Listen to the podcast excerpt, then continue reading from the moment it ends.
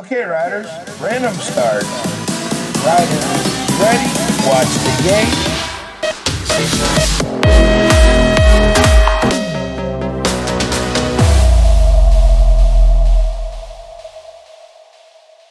Hola amigos del BMX, bienvenidos a otro episodio de BMX Podcast. Yo soy Pablo. Y yo soy Raúl, ¿En qué episodio estamos, Raúl? número 8, como ASMR 8.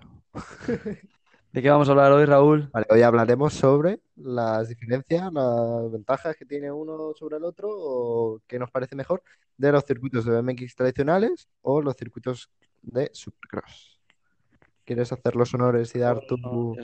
A ver, tu opinión? circuitos de Supercross, circuitos de BMX.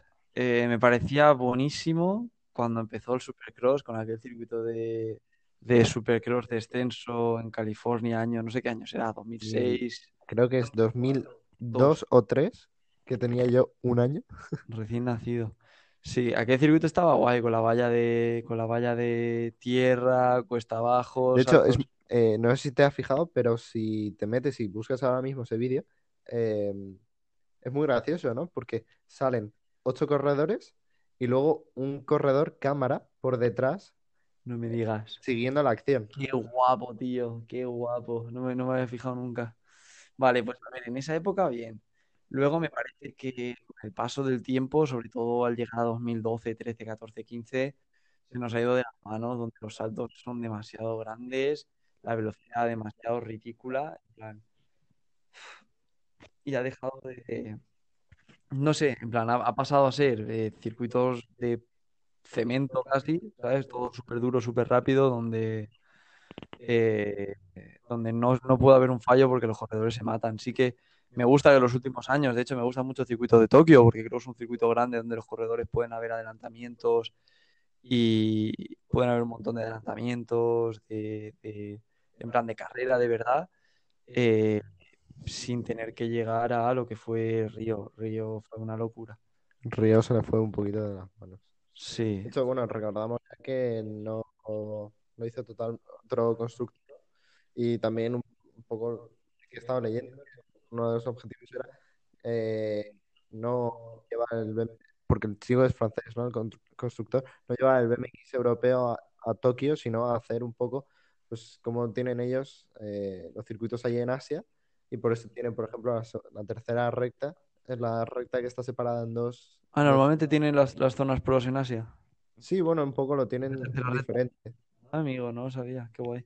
A ver, a mí me gusta eso, como que los últimos circuitos, el de, el de, el de, de Londres, mm, la segunda recta con las curvas esas raras, eh, se ponía uno delante y ya no habían adelantamientos. El de Río, en el momento en el que los corredores en el test event deciden no correr porque el circuito es una locura, es que se nos está yendo de las manos. Y nada, yendo al otro lado del BMX, eh, circuitos de BMX tradicionales, de bicicross, ¿con curvas de tierra o no? Uf. No, curvas de tierra no, eso ya, eso de, de 2005. Ya, a ver, a mí me gusta mucho más, me parecen súper chulos, sobre todo los circuitos con la valla bajita, que la primera recta es todo el rato pedaleando y cada vez vas más rápido. De hecho, bueno, en el otro episodio, en el, último episodio, si no lo has visto, no lo has escuchado cuando acabe este, puedes ir a escucharlo.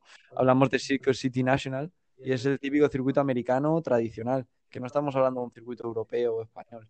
Los circuitos americanos son mucho más rápidos y mucho más planitos en general los saltos. No sé, a mí personalmente me parece que el Supercross está cogiendo ahora una buena dirección. Sí, porque porque al final.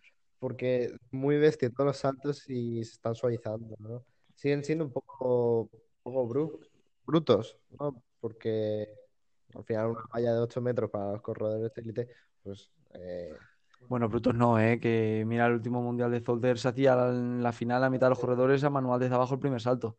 Espectacular, por cierto, espectacular. El momento en el que. ¿Quién fue el primero? David Graf, ¿no? sí, diría que sí. De hecho, si no recuerdo mal, David Kraft se lo hizo ya cuando estuvimos en Ah, es verdad, en el europeo. europeo. Sí. No sé, a mí me gusta que los circuitos no sean tan suicidas, vamos a llamarlo, y que de verdad se pueda competir y haya.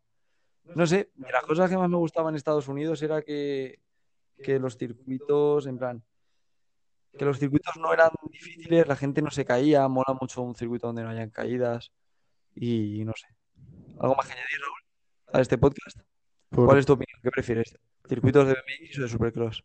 mm, convencionales. Sí, ¿verdad? Sí. Bring BMX back again o algo así. All dirt. Bueno, Soy un, un clásico. un clásico, sí. un personaje clásico. Pues nada, muchas gracias a todos los que nos habéis escuchado por escucharnos este episodio, el octavo, y nos vemos, nos vemos el domingo en, en otro episodio. Eh, podéis darle a like, seguirnos, suscribirnos, se puede mandar un mensaje que todavía no sé cómo se hace, pero se puede mandar. Así que muchas gracias por escucharnos. Gracias.